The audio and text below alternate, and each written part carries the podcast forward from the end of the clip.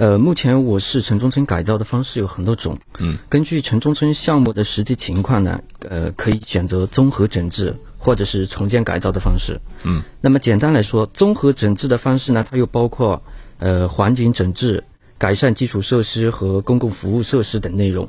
嗯，重建改造它的内容要呃改造的方式的类型要多一点，它可以分为采取土地储备。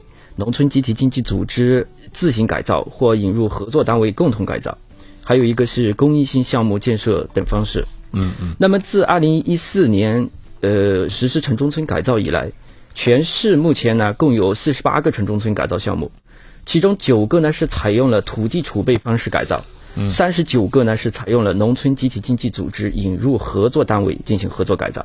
嗯。那么采取土地储备方式，简单来说。那么就是说，政府通过呃土地储备，对城中村地块实施土地征收、补偿安置和必要的一些基础设施的建设。那么涉及经营性土地的话，那么土地形成禁地后呢，通过公开招拍招标、拍卖、挂牌出让。然后由受让人按照这个规划开发建设。我们去的三个项目啊，就是是采用我接下来就是这种方式，就是采取农村集体经济组织改造的方式。嗯，呃，具体的具体的话，也就是以农村集体经济组织为改造的主体，那么引入了合作单位共同改造开发。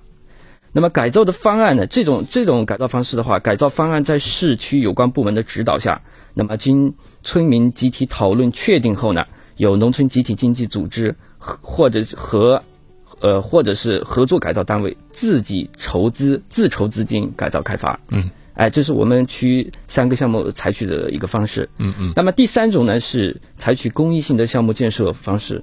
城中村地块规划建设为公益性项目的，那么可以通过组织实施公益性项目建设，对城中村地块进行改造，以改善和提高区域的一些生态环境质量。